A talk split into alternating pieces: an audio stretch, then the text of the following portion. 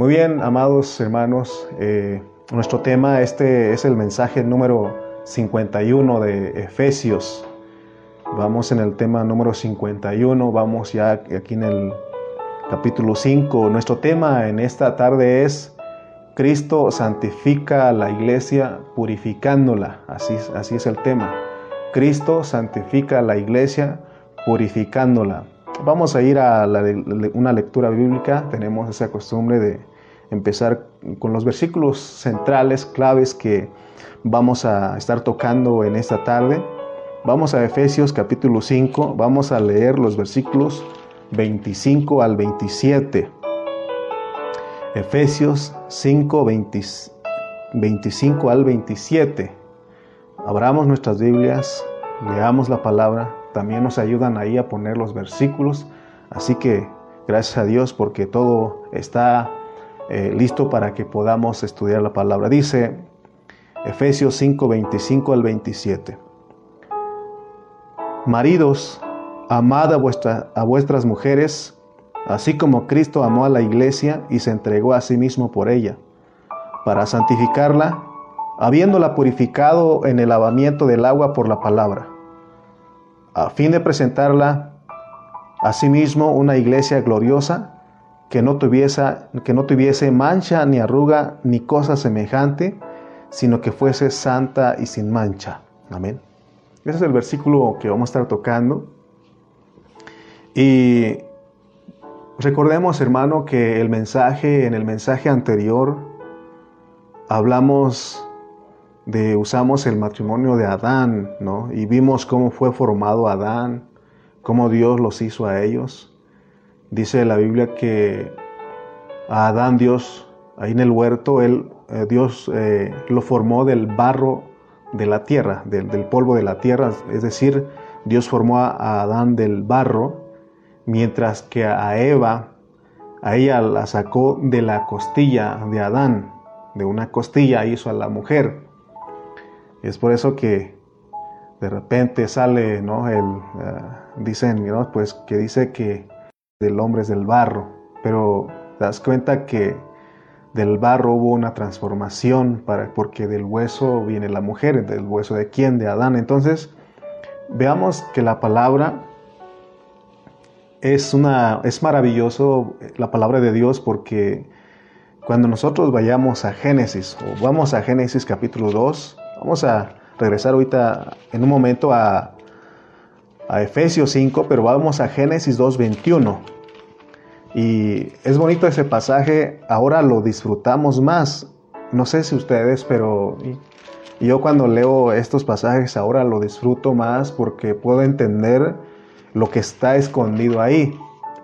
Porque la palabra de Dios está escrita en una forma de parábola. Entonces necesitamos que Dios nos ayude a nosotros para poder ver y entender lo que Él dice aquí en su palabra. Génesis, ahí tenemos Génesis 2, 21 al 23 dice, Entonces Jehová Dios hizo caer sueño profundo sobre Adán, y mientras éste dormía, tomó una de sus costillas y cerró la carne en su lugar, y de la costilla que Jehová Dios tomó del hombre hizo una mujer y la trajo al hombre. Dijo entonces Adán, esto es ahora hueso de mis huesos y carne de mi carne, esta será llamada varona porque del varón fue tomada. Entonces, no sé si ustedes les pasó, pero anteriormente cuando no habíamos tocado esto con más profundidad, solamente era un relato de cómo Dios creó, cómo Dios formó al hombre ahí en el huerto del Edén. Y, y nos parece una historia maravillosa porque ahí nos habla de, de cómo fue que Dios hizo al hombre en el principio. Pero ahora nosotros vemos que ahí está un matrimonio, ahí está una pareja, la primera pareja. Y este pasaje, cuando habla, usa de esta pareja, nos ayuda a nosotros a entender que hay una realidad del matrimonio y la realidad del matrimonio es entre Cristo y la iglesia. Entonces, todos los pasajes que ya hemos tocado de Efesios, de Génesis, de Juan, y lo hemos estado tocando en estos últimos mensajes. Entonces vemos que del costado de Adán y ahí este, salió la esposa, amén. Dios sacó este esposa para Adán, ¿verdad? Entonces, pero hemos estado tocando Efesios, Génesis y Juan, ¿se acuerdan? Y dice que del costado de Adán, Dios eh, ahí sacó una costilla y ahí nos relata que le cerró eh, carne en su lugar. y del costado dice que pero cuando nosotros venimos a leer a Juan 19, dice que también del costado de Cristo salió agua y sangre. O sea que allá en Génesis es un tipo de la realidad de lo que iba a pasar. Por supuesto que los hombres en aquel tiempo no entendían muchas cosas, inclusive nosotros. Como les dije que ah, cuando nosotros leíamos antes estos versículos de, de Génesis, solamente nos parecía una maravilloso, una maravillosa historia de cómo Dios, ¿verdad? Este, puso y formó e hizo a la primera pareja. Sin embargo, cuando viene, venimos al Nuevo Testamento, ahora tenemos la oportunidad de tener el Nuevo Testamento y también nos relata en Juan 19 que del costado de Cristo le abren y sale agua y sangre, ¿no? En ambos casos, como resultado, más bien tanto Adán como, o más bien Dios, porque Él fue el que abrió, Él obtuvo como resultado una esposa para su hijo. Y en el Nuevo Testamento esa esposa es la iglesia. Entonces, si vayamos a Juan 19:34 porque estamos tocando algunos puntos importantes que vimos en el mensaje anterior y San Juan 19:34, ahí lo dice, para que ustedes, cada uno de nosotros ya lo tengamos bien este, presente estos versículos, porque estamos descubriendo lo que es la iglesia, pues. Amén. Dice el 19:34, pero uno de los soldados le, le abrió el costado con una lanza y al instante salió sangre y agua. Amén. Entonces vemos que aquí del costado de Cristo, que estaba en la cruz, salió sangre y agua. Sangre es para nuestra redención y agua es para que la iglesia pueda ser purificada y santificada. O sea que para nosotros como iglesia necesitamos estos dos elementos, necesitamos sangre y agua. La sangre es para nuestra redención y el agua es para que la iglesia, nosotros como iglesia, seamos purificados y santificados purificadas y santificadas, estamos hablando en el aspecto de la iglesia, como iglesia, ¿no? Entonces el punto es que alcancemos a ver que tanto en Génesis 2 como en Juan 19, cuando Dios abre el costado a Adán y ahora en el Nuevo Testamento le abre el costado de Cristo es para, para producir la esposa. Por eso decíamos que, eh, que en todos los animales que Dios le presentó al hombre, a Adán ahí, en ellos no se encontró ayuda idónea para Adán. Trajo todo, toda clase de animales, y él lo que único que pudo hacer es que les puso nombre, pero no se halló ayuda para Adán. No se halló una, alguien de su, para la ayuda idónea necesitaba alguien de su misma clase, de su misma especie, podríamos decir. Podemos decir de esa manera. Entonces hoy nuestro tema dijimos que Dios, ¿verdad? Este, Cristo santifica a la iglesia purificándola. Amén. Hoy vamos a ver que Cristo santifica a la iglesia purificándola.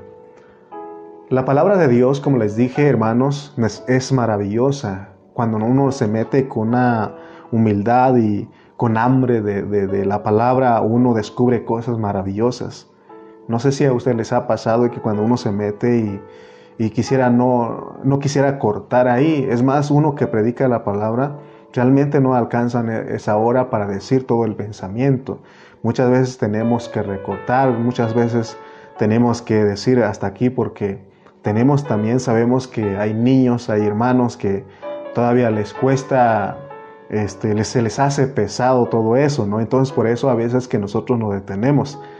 Pero la palabra de Dios está estructurada, está escrita de una manera maravillosa, porque vemos que Génesis 2 encaja perfectamente con Efesios 5 y Juan 19. Entonces, en el Nuevo Testamento, perdón, en el Antiguo Testamento, ahí nos ponen a Adán en Génesis y dice ahí, nos, ya leímos, eh, nos relata que él cae, Adán cae en un sueño profundo y ese es un tipo de Cristo. Porque cuando nosotros venimos a, Juan 19, vemos que Cristo, Él estaba en la cruz y ahí en esa cruz Él murió. Y significa que Él también cayó en un sueño profundo. Porque cuando le fueron y le abrieron en su costado, dice que ya estaba muerto. Por eso no le quebraron su costilla, porque él ya estaba muerto. Eso es que él cayó en un sueño profundo. Lo mismo que Adán en Génesis. ¿Por qué lo tuvieron que dormir? ¿Verdad? Al, a los que, al primero que le hicieron cesárea es al primer Adán. Y vienen y le hacen lo mismo al segundo Adán. ¿Verdad? ¿Por qué no se vio que salió una costilla ahí, sino que porque recuerden que acá es algo espiritual y tenemos que entenderlo como tal, no es como eh, allá en Génesis, porque ahí sí sacó una costilla, literalmente, y de esa costilla eh, hizo una esposa, una mujer para Adán. Y pero acá nos dice que le abren el costado y es para sacar a la esposa, eso es muy significativo. Por eso este, no, no nos entiende a nosotros muchas personas porque el asunto de nosotros como iglesia es algo espiritual, hermanos. Es algo espiritual. Porque, por ejemplo, si usted le dice a sus familiares que no son cristianos que usted ha nacido de nuevo, le van a decir, pero te sigo viendo, sigo viendo que eres el mismo, eh, no ha cambiado nada, o sea, en tu aspecto, ¿no? Y lo, ese era el, problema que traía Nicodemo. ¿Se acuerdan que él decía, ¿cómo yo puedo entrar otra vez por segunda vez en, en el vientre de mi madre y nacer? No, no se puede entender. Pero recuerden que el contexto que venimos manejando es de que tenemos que orar a Dios que nos dé un espíritu de sabiduría y revelación. Y espero que ustedes no tengan problemas porque esto no es de razonar, sino es de creer lo que dice la Biblia. Entonces Dios te revela tu espíritu porque ahí está la sabiduría. Le abre el costado a Cristo, le sale agua sangre. Ya dijimos para qué, para qué es la sangre y para qué es el agua. Amén. ¿Cómo es que Cristo vino a ser el postrer Adán, porque hay un primer Adán y un postrer Adán. El postrer Adán es Cristo. ¿De qué manera o cómo fue que Él vino a ser el postrer Adán? Por medio de la encarnación. Porque Cristo se encarnó, Dios se encarnó porque Él quería buscar una esposa. Recuerdan que decíamos que Adán tenía también el anhelo de encontrar esposa.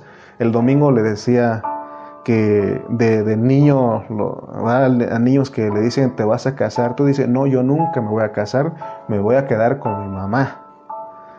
Para siempre me voy a quedar con mi mamá, pero ya una, una edad de que ya eh, eh, adolescentes ¿no? ya empiezan a ver eh, a alguien ahí, pero recuerden que hay una esposa que Dios, porque es el, Dios es el que da la esposa a uno, ¿no? Entonces, solamente es tener que esperar, pero hay un deseo, ¿no? Todo hombre tiene ese deseo de encontrar a una pareja, necesita de una compañera, dice la canción. Entonces, este, Adán tenía el anhelo de encontrar una esposa, una ayuda idónea, es decir, él deseaba encontrar a alguien que tuviera su misma vida, su misma naturaleza y su misma forma. Amén. La pregunta aquí surge es, ¿cómo podía Adán obtener su esposa? Cómo él podía obtener una compañera que fuera su complemento. Y ya vimos que le tenían que abrir su costado. Igual, así como le pasó al primer Adán, de la misma manera a, Cristo, porque a Adán, al primer Adán, le sacaron de adentro de él a su esposa. O sea que, entonces, en otras palabras, la esposa no está afuera, sino que está adentro, porque le trajeron los animales que estaban fuera y no encontró él la esposa, sino que él lo traía adentro. Entonces Dios tuvo que sacarlo porque tenía que ser de, su misma clase. Amén. Entonces, así como sacaron al primer Adán de adentro de él, su esposa, de la misma manera en Juan 19 vemos que Dios saca a la esposa dentro de él. Dentro de Cristo sacan a su esposa y por eso dice ahí que salió sangre y agua. Si Dios abre nuestros ojos para ver esto que estamos hablando, entonces nosotros vamos a cambiar el concepto que nosotros tenemos, que es la iglesia, porque primeramente hay muchos que creen que la iglesia es un edificio, otros creen que la iglesia es, es una organización, otros creen que la iglesia es amontonar este, ¿verdad? Hermanos ahí, con tal de que seamos muchos, hay que hacer lo que sea, es usar estrategias para que crezcamos. Pero esa no es la iglesia. La iglesia es algo que le pertenece a Dios, que salió de Él. Entonces, gracias a Dios que nosotros hoy podemos entender, pero muchos hermanos no saben lo que es la iglesia, hermanos. Por eso se les hace fácil eh, renunciar a la iglesia, se les hace fácil renunciar a la vida de la iglesia, tener muy en poco, ponen en primero otros, en primer lugar otros, otras cosas que la vida de la iglesia, ¿no? Y muchos no, porque no han puesto atención que hemos estado repitiendo, repitiendo que la verdad es Cristo y la iglesia, no hay otra verdad, no hay otra verdad. En todo el universo la verdad es Cristo y la iglesia, amén. Entonces necesitamos todos necesitamos acercarnos a ministerios que, y a hermanos que realmente toman, tienen la seriedad de, de estudiar la palabra. Y gracias a Dios que Dios nos ha acercado a hermanos que son dones que van delante de nosotros y nos han declarado la pureza de la palabra. Y eso lo decimos con humildad. Y eso lo digo porque tenemos que apreciar lo que Dios nos ha dado aquí. Por eso siempre hay un celo en mí porque de repente hermanos brincan para acá, brincan para aquel lado y están ahí y, digo yo, este, no aprecian lo que realmente Dios nos está dando.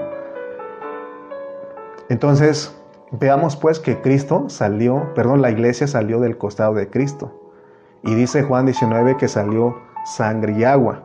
Ya dijimos que la razón por la cual sale sangre y agua del costado de Cristo es porque por medio de la sangre se efectúa la redención. O sea que la redención es que Dios nos vuelve, nos vuelve a, poseer pagando un precio y el precio es la sangre, su sangre. Por eso no podemos tener por inmunda la sangre de Cristo. Tenemos que dar, dar una, un valor, una, apreciar lo que Él hizo porque Él derramó su sangre. Eh, ¿Cuántos de ustedes alguna vez han donado sangre? Y no es cualquier cosa eso.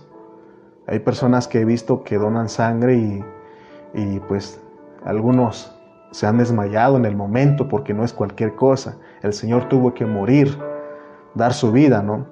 Y también dice que el agua salió de su costado también porque no solamente Dios nos quiere, Cristo nos redimió, sino que Él quiere que impartirnos su vida para que nosotros crezcamos para que nosotros seamos edificados como su iglesia, para que nosotros vengamos a ser una iglesia gloriosa. Amén. De hecho, nosotros, si usted sabe, nosotros empezamos nuestra vida cristiana con la redención. Es lo primero que, de los diez pasos de la salvación completa, el primer paso es, es la redención. Y luego dijimos que tenemos que ser perdonados, limpiados y así, ¿no? Entonces cuando nosotros ya hemos sido redimidos, perdonados, este, limpiados, justificados y reconciliados, ahora tenemos que internarnos a la vida porque luego de eso Dios nos regenera a nosotros. Nos regenera, nos da su vida, nacemos de nuevo y esa vida tiene que crecer en nosotros. Por eso dice que necesita, después de la regeneración necesitamos la santificación, porque la santificación es un proceso por medio del cual algo es santo. Hemos hablado la diferencia entre santo y ser santificado. Santo, y nosotros ya somos santos. Ya somos santos, de hecho, porque eh, el santo, la palabra santo significa apartado, ya somos santos, pero de ahí necesitamos ser santificados. Es un proceso, ¿verdad? Entonces, de esa, por, eso nos ponen ahí de que el costado de Cristo salió agua, perdón, sangre y agua. Regresemos a Efesios 5. Efesios capítulo 5, vamos a ir a los versículos que empezamos, 25 al 27 dice,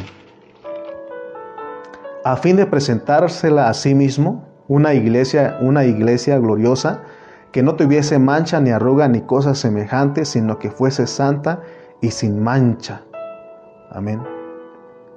Pero empieza el 25 de maridos, amad a vuestras mujeres, así como Cristo amó a la iglesia y se entregó a sí mismo por ella, para santificarla, habiéndola purificado en el lavamiento del agua por la palabra.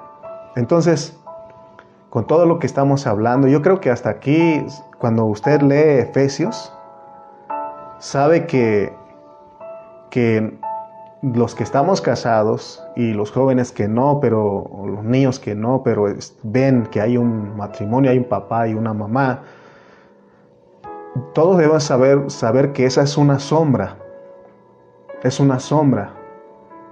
¿Verdad que no? Que ah, dicen eh, este, cuando van a casar a, a la pareja carnal, dicen este, hasta que la muerte los separe, ¿no? Porque eso es una sombra de una realidad espiritual. La realidad espiritual es el matrimonio de Cristo y la iglesia. Cuando está hablando aquí, esa es la meta de Dios. Amén. Porque el versículo 32 dice, grande es este misterio, mas yo digo esto respecto de Cristo y la iglesia, porque esa es la realidad. Ese es el contexto de lo que estamos hablando.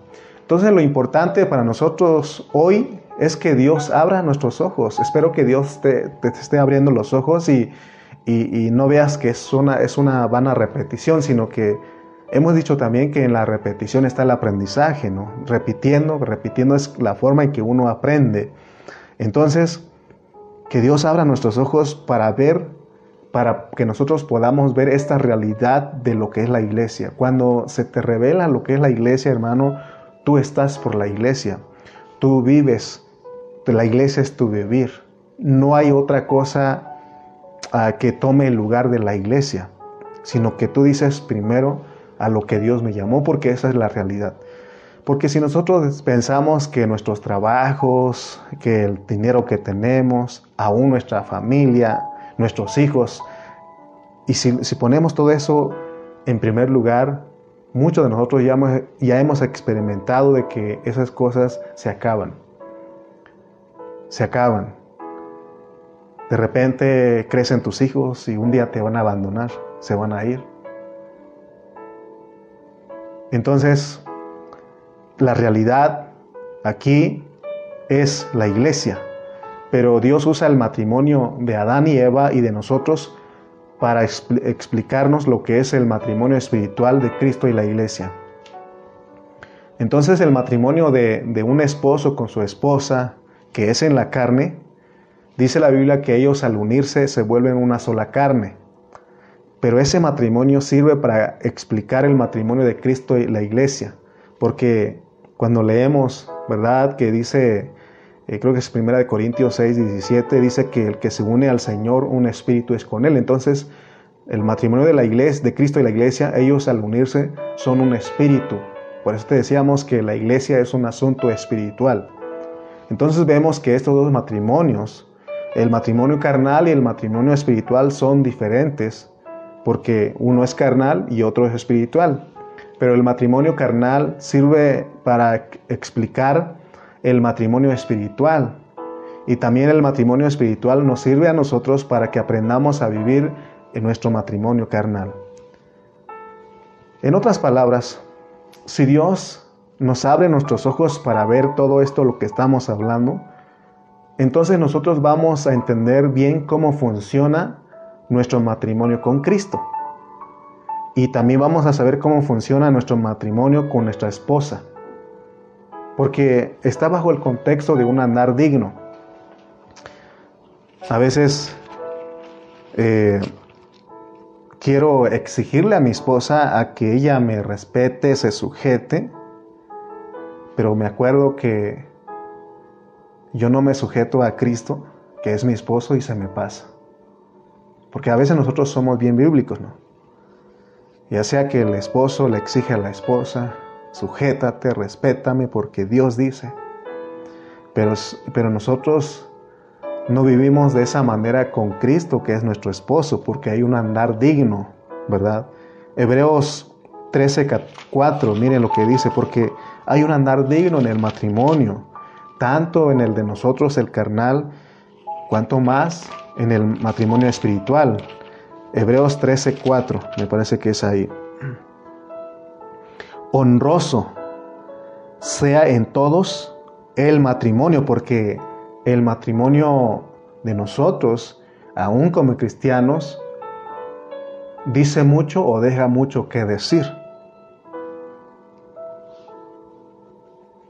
Porque de repente nosotros como matrimonio carnal tomamos unas actitudes que no animamos mucho a los jóvenes a que, a que un día se casen, ¿verdad? Entonces dice, honroso sea en todos el matrimonio y el hecho sin mancilla, pero a los fornicarios y a los adúlteros los, los juzgará Dios. Recuerden que cada vez que la Biblia habla del matrimonio, sí está hablando del carnal, pero más bien va por lo espiritual, porque aún nosotros podemos ser fornicarios y adúlteros en cuanto con respecto a nuestro marido que es Cristo. Amén.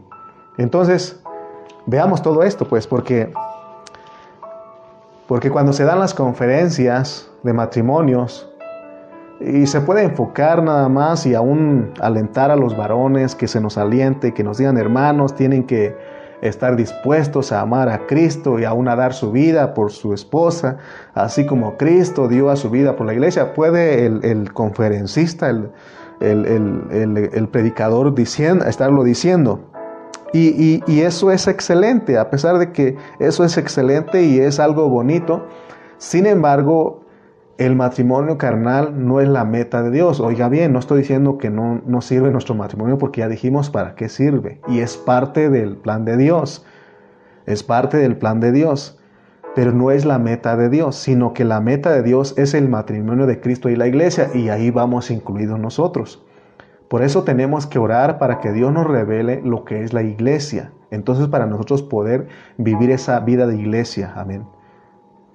Pero por supuesto que esta palabra es útil para que nosotros aprendamos a tratar con amor y con respeto a nuestra pareja carnal. Y ya dijimos que la manera de que un recién casado y aún los que tenemos tiempos de casados, la manera de, que el esposo trate con amor a su propia esposa y que la mujer respete eh, a su propio marido es que ellos sean llenos del Espíritu Santo en su espíritu, para que como resultado ellos tengan un andar digno. Amén. Entonces, con esta palabra que estamos tocando hoy, nosotros vamos a salir doblemente bendecidos. ¿Por qué? Porque vamos a saber cómo tratar con amabilidad y con respeto a nuestra pareja. Y también, sobre todo, vamos a aprender a tratar bien a nuestro esposo que es Cristo. Vamos a sujetarnos a Él y vamos a amarlo. Y vamos a entender que la iglesia es la esposa de Cristo y vamos a vivir como tal. Entonces aquí no, no, dice solamente que el marido tiene que amar a, a, su esposa así como Cristo amó a la iglesia, sino que también dice que hay un propósito, hermanos. Hay un propósito. Y el versículo 26 de Efesios 5 dice, Efesios 5, 26 dice, para santificarla, habiéndola purificado en el, en el lavamiento del agua por la palabra. Entonces el propósito de cada matrimonio es que ellos sean santificados. Es en este caso, Cristo es el que santifica en el matrimonio carnal, el que tiene que tomar la iniciativa. Somos nosotros varones que tenemos que santificar a nuestra esposa por la palabra. Y eso es lo que menos hacemos.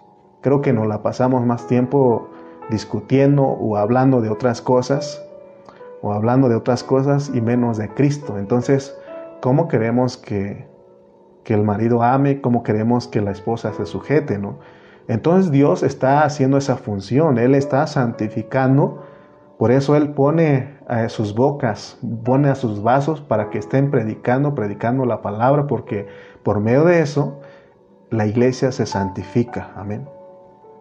Así que tanto para el matrimonio físico como para el matrimonio espiritual hay un propósito, hermanos.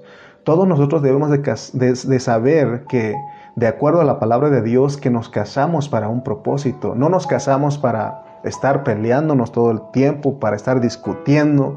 No nos casamos para eso, sino nos casamos para un propósito. Amén. Y aquí vamos a aprender cómo se santifica nuestra esposa literalmente. Pero en el lado espiritual, que esa es la meta de Dios, debemos saber cómo nos santificamos. Nosotros como iglesia, cómo nos santificamos como la esposa del Señor. Y el versículo 26 nos da las claves. Porque el propósito por el cual murió Cristo en la cruz, ya dijimos que primariamente, primariamente es para redimirnos, por eso hay sangre. Pero enseguida vemos que está la santificación, porque eso representa el fluir del agua del costado de Cristo. Entonces la santificación se logra por medio del, ser purificado nosotros por la palabra de Dios. Por eso dice la escritura que la palabra del Señor son espíritu y son vida. Entonces quiere decir que no solo, no solo vemos a Cristo muriendo por la iglesia, sino que también vemos a Cristo resucitando para que, eh, para que Él pueda o para que se pueda santificar a la iglesia. Por eso en Juan 6:63 dice, el espíritu es el que da vida, la carne para nada aprovecha. Las palabras que yo os he hablado son espíritu y son vida. Creo que hasta acá ya podemos entender, interpretar este versículo. Quiere decir, este versículo quiere decir que si Cristo no muere y no resucita, no hay manera de que la iglesia sea redimida y santificada. Es lo que quiere decir este versículo, porque a veces decimos, hermano, no comas tanta carne porque dice la Biblia que para nada aprovecha. Lo aplicamos, a veces, a veces lo decimos de, broma, pero a, veces es una realidad en nuestro hablar porque no nos metemos más allá. Pero está hablando de la muerte y de la resurrección de Cristo. Así que en estos dos versículos 25 y 26 de Efesios 5, tenemos la muerte y la resurrección. Tenemos la muerte y la vida. Por eso dijimos que estos versículos encajan perfectamente con Juan 19 y Génesis 2. Entonces, primeramente tenemos ver que en estos dos versículos que estamos leyendo de Efesios 5, que son el 25 y el 26, vemos que Cristo entregó su vida en la cruz para santificar y purificar a su iglesia por medio de la palabra. ¿Para qué? A fin de presentar a sí mismo una, gloriosa, una iglesia gloriosa porque tiene una meta. Entonces la palabra de Dios, hermanos, no tiene contradicción, porque todos los versículos que usamos, que son los contextos, encajan, ¿verdad? Porque lo que dice Génesis es lo mismo que dice Efesios 5, 25 al 27 y también lo dice Juan 19. Vemos que la Biblia es maravillosa porque tiene una unidad perfecta. Entonces estamos viendo un cuadro tipológico de Génesis 2 y si lo comparamos con la realidad revelada en Efesios 5, entonces nosotros tenemos una revelación universal de la iglesia. Y esta, esta revelación es majestuosa, es celestial. Y esto está por encima del entendimiento humano. Por eso, miren, hay gente que dice, aún cristianos, déjese los, los mundanos, pero aún cristianos llegamos a decir, ¿por qué tanta iglesia? ¿Por qué tanta reunión? Así hemos dicho, ¿por qué tanto? Yo creo que con una reunión express y, es suficiente, pero hermano, cuando tú entiendes lo que es la iglesia, amas las reuniones de la iglesia, amas la iglesia porque tú eres parte de la iglesia y es la, la esposa de Cristo, la cual, la cual fue sacada de su costado, de su costilla, de adentro de él salió la esposa. Amén. Si nosotros alcanzamos a ver esto que estamos hablando, este concepto va a abrir nuestros ojos, porque entonces vamos a ver que la iglesia se produce no por una costilla, sino que la iglesia es una costilla. Porque cuando la Biblia dice que de la costilla que Dios tomó del hombre, y luego Adán dice claramente que la costilla es Eva, es la iglesia pues. Entonces, para que la costilla se vuelva una mujer bonita, bella, gloriosa, tiene que sufrir una transformación. El otro día les cité la versión eh, nueva traducción viviente, se llama, porque le trajeron primeramente a todos los animales a Adán pero no se encontró ayuda idónea. Yo creo que él dijo, ¿cuál será mi ayuda idónea? Buscando, pero dice que no se encontró. Pero cuando Dios le saca la costilla y hace una mujer de esa costilla, la trae a él y dice, me gustó esta versión, la nueva traducción viviente, si quieren buscarlo, ahí cuando tenga tiempo, dice, como que el hombre estaba desesperado de encontrar a la esposa, él dice, porque está en signos de admiración, es una exclamación, dice, al fin, al fin, exclamó el hombre. Y él dice, esta es hueso de mis huesos y carne de mi carne. Al fin encontré, al fin encontré. Oh, él gritó, hermano, porque encontré, él encontró a su ayuda idónea. Si usted está recibiendo revelación de lo que es la iglesia, porque si Adán dijo eso, Cristo también dice, al fin, cuando le fueron a picar el, así, a abrir el costado, y salió agua y sangre él también dijo, al fin, al fin, la iglesia, al fin mi esposa sale de mí. Si usted está recibiendo revelación, yo sé que usted dice, wow, lo que es, lo que yo soy como iglesia. Y aún uno puede decir, Señor, perdóname porque no le he dado importancia a la vida de la iglesia. Quizás Adán nunca se imaginó que de su hueso, de su costilla, Dios iba a ser una mujer tan bella porque dice ahí esta versión que al fin, o sea, con signos de admiración gritó, dije, al fin, al fin tengo a mi compañera, al fin tengo mi ayuda idónea, tengo a alguien de mi misma clase. Vamos a ser uno, un espíritu. Estoy hablando de Cristo, pues nosotros con Cristo. Ese es un tipo de Adán, él, lo mismo Cristo, hermano. La realidad, nosotros tenemos que alcanzar lo que éramos nosotros originalmente. Nosotros originalmente lo que sale del costado de Cristo era sangre y agua, pero esa sangre y esa agua se pueden volver una mujer bella y gloriosa. Hace tiempo hablamos de la transformación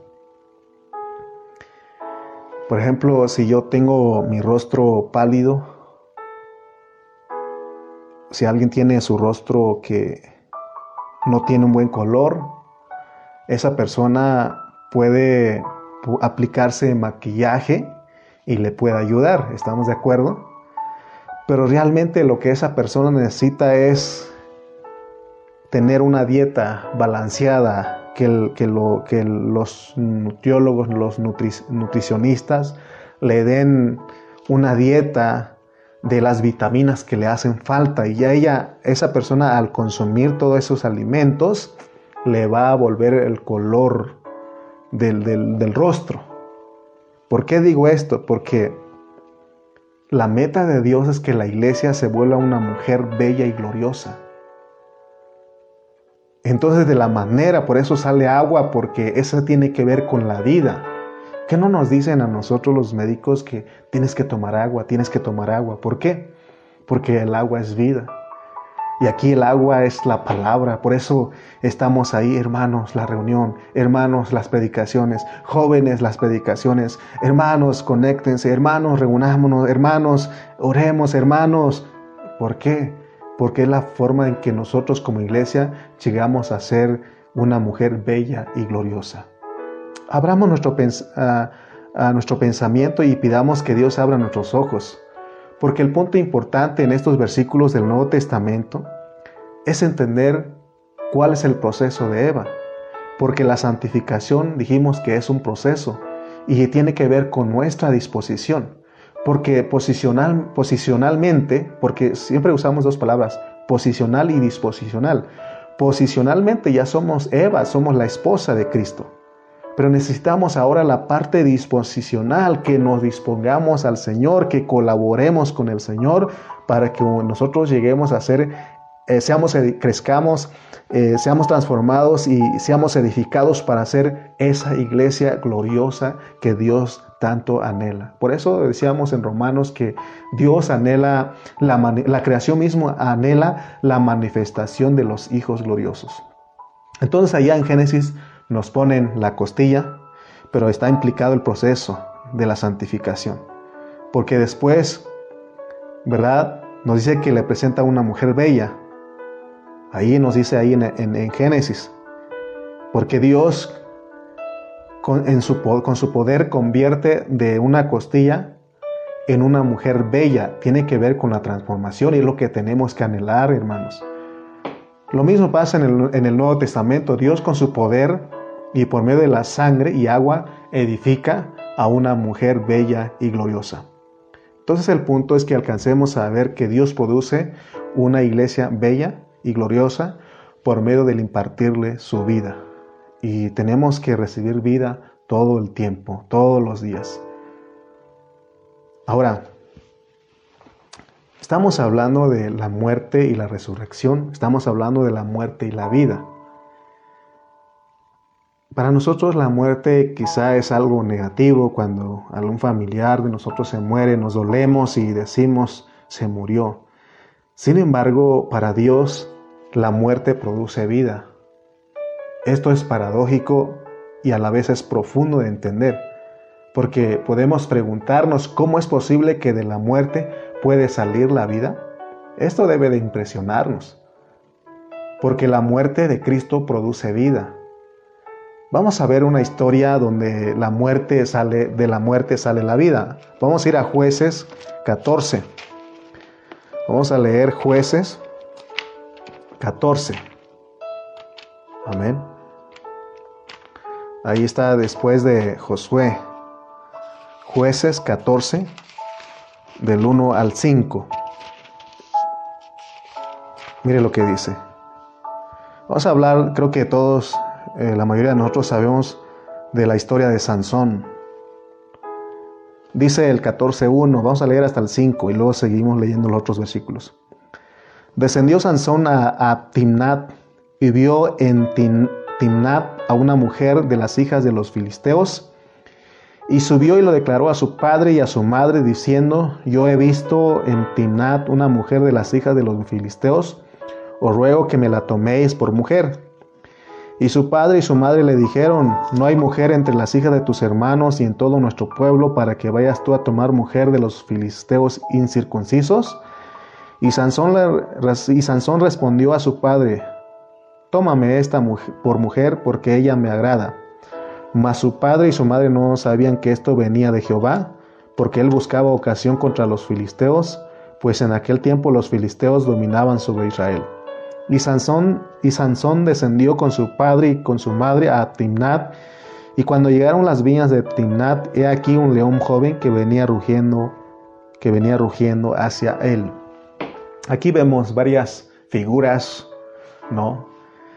Aquí vemos que el león, ahí aquí habla de un joven león, de un león joven. Y este león joven es Cristo, porque la Biblia dice que Cristo es el león de la tribu de Judá. Pero lo curioso es de que él murió, no murió como león, sino que él murió como cordero. Pero aquí el león es un tipo de Cristo. En otras palabras, hermanos, porque dijimos que Él es el león, pero a la vez es el cordero, porque Él muere como cordero. Entonces tenemos al león cordero o al cordero león. Entonces tenemos que entender que Cristo como el león, Él puede, un león, si nosotros este, estudiamos las características de un león, es un, es un devorador, es un animal que devora a sus presas, eh, cualquiera que se oponga, se atraviesa en su camino, él los devora. Entonces aquí no está hablando de Cristo como el león, y Cristo como el león, Él tiene eso. Es, eh, eh, Cristo es, el, que es el, él es el vencedor, Él cuando pelea, pelea como un león. Leamos el versículo 6. Y el Espíritu de Jehová vino sobre Sansón, quien despedazó al león como quien despedaza un cabrito, sin tener nada en su mano y no declaró ni a su padre ni a su madre lo que había hecho. Aquí, así como dijimos que hablamos de los misterios, ¿se acuerdan ustedes? Que hablamos en Efesios. Aquí está un misterio también porque dice que Sansón no se lo declaró ni a su madre ni a su padre lo que había hecho. Versículo 7 al 8. Descendió pues y habló a la mujer y ella agradó a Sansón. Y volviendo después de algunos días para tomarla, se apartó del camino para ver el cuerpo muerto del león. Y aquí que el cuerpo del león había un enjambre de abejas y un panal de miel. Aquí entonces el tipo es, eh, el león es Cristo. Y en, fíjense hermano, cómo está, porque todo está aquí ya encaja con lo que estamos hablando de, Juan 19 porque en Juan 19 dijimos que le rogaron, ¿no?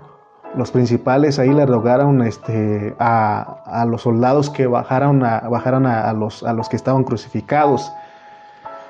Y como dos de los ladrones, de los dos ladrones que estaban ahí crucificados, no estaban muertos. Entonces fueron, tuvieron que ir a quebrarle sus piernas para que ellos se murieran totalmente, ¿no? estaban moribundos, pero fueron a quebrar las piernas para que se murieran.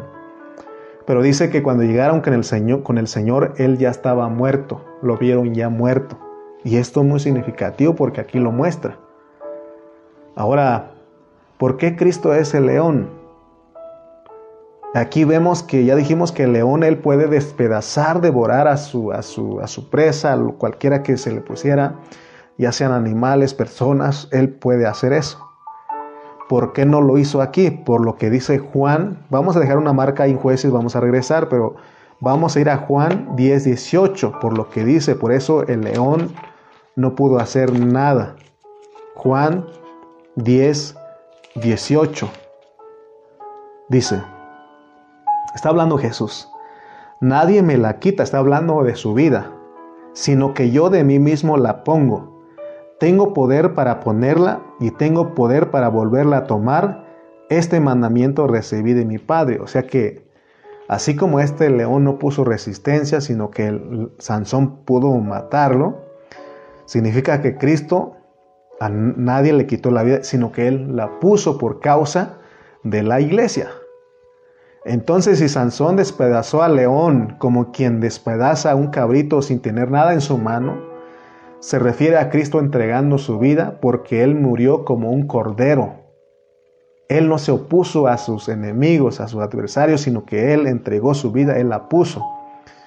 Aunque Él es el león de la tribu de Judá, y como el león de la tribu de Judá, contra Él nadie puede. Sin embargo, aquí nos registran a Sansón matando a un león joven sin nada en la mano. Ese león es tipo de Cristo porque en realidad sabemos que no lo mató Sansón. Ahí lo dice el versículo 6 de jueces 14, dice, y el espíritu de Jehová vino sobre Sansón, quien despedazó al león. O sea que no fue Sansón en sí, sino que fue el espíritu de Jehová quien vino. Entonces en el caso de Cristo, quien, quien en realidad mató a Cristo, fue él mismo, fue Dios. Amén. Entonces, sigamos leyendo, vamos al 8 al 14, dice, de ahí de Jueces 14. Y volviendo después de algunos días para tomarla, se apartó del camino para ver el cuerpo muerto del león.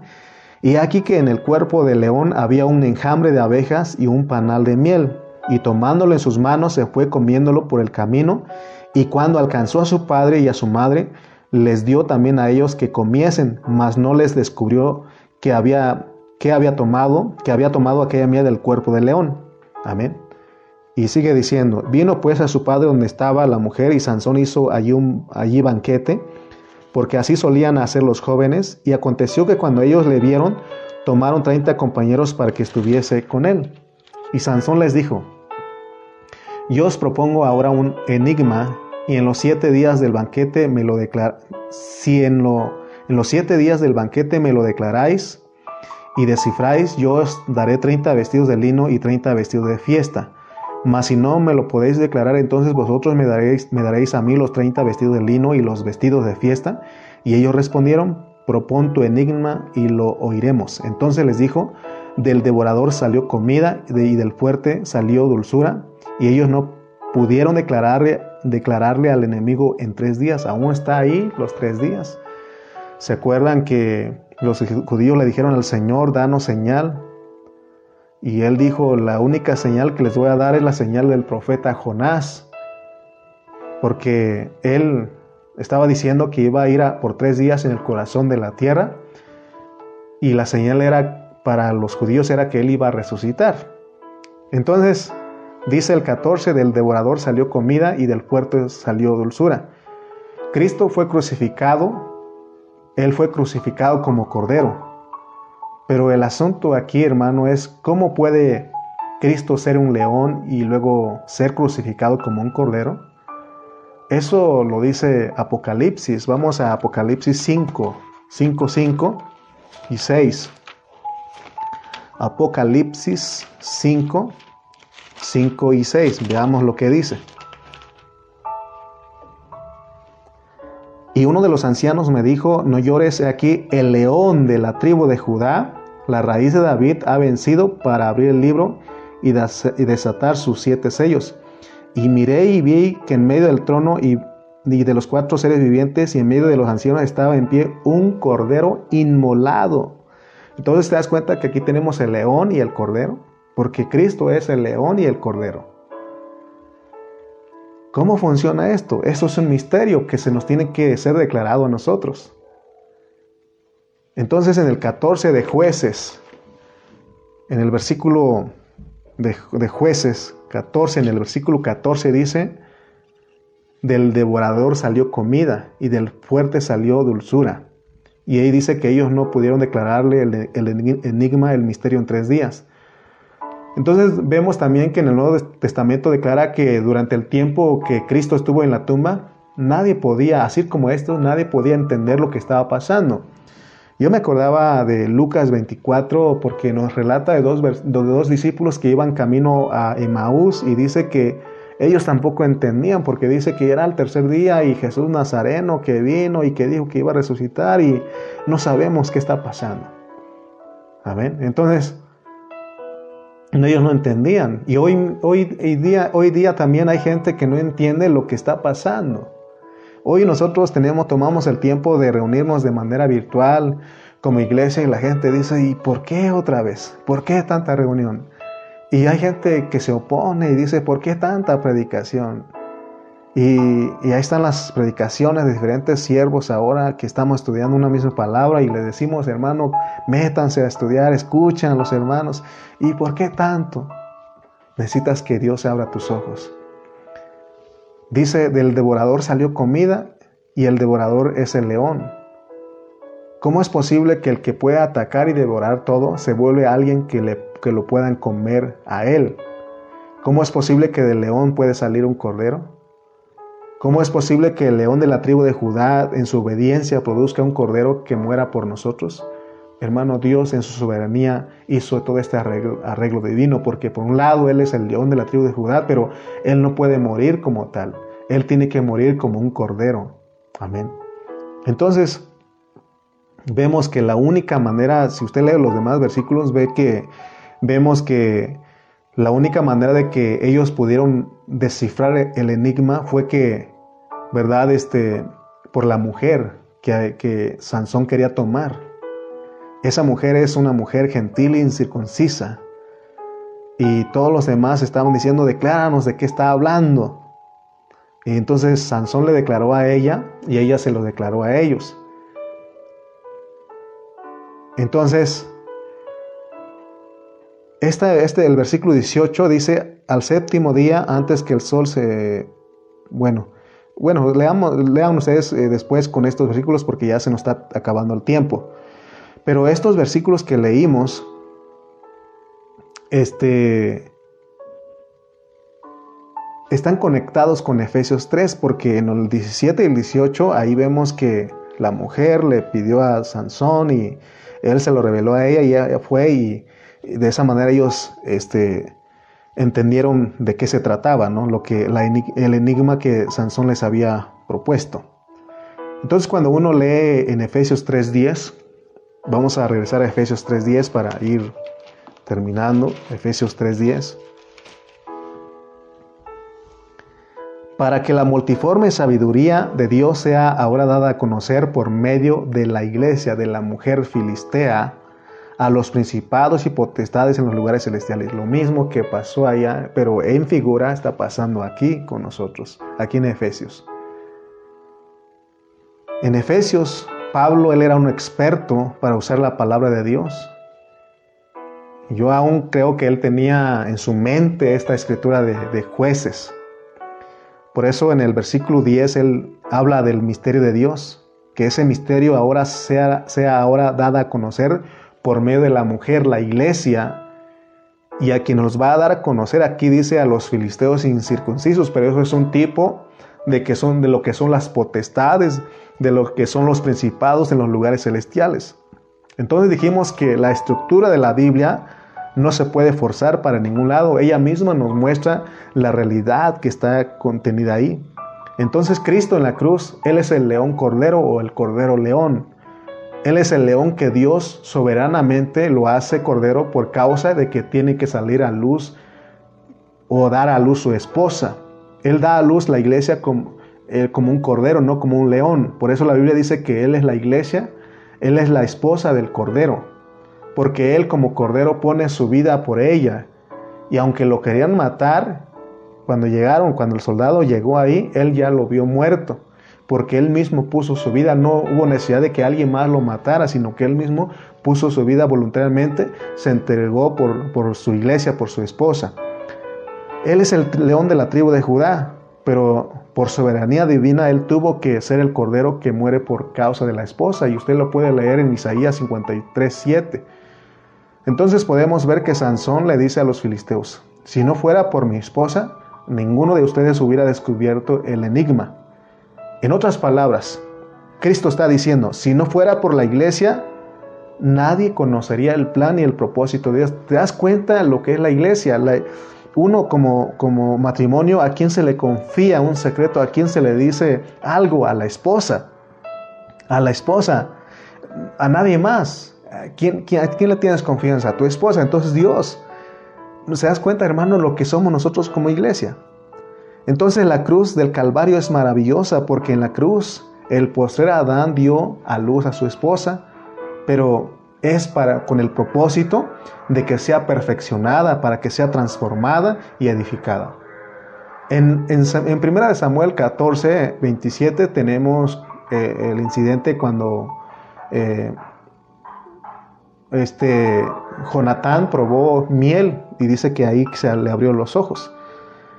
Entonces, la miel que comieron ellos allá es, tiene mucho, mucho significado para nosotros. Por eso, si nosotros entendemos que de la muerte viene la vida, que era necesario la muerte de Cristo para la vida, porque nosotros al recibir la vida, que es el espíritu de sabiduría que mora en nuestro espíritu, se nos abren los ojos. Pero necesitamos estar comiendo, comiendo eso para que se nos abran los ojos. Amén. Entonces en la cruz de la muerte del Calvario sale la vida para abrir nuestros ojos. Porque Dios quiere abrir nuestros ojos, hermano. Él no quiere que su iglesia ande a ciegas.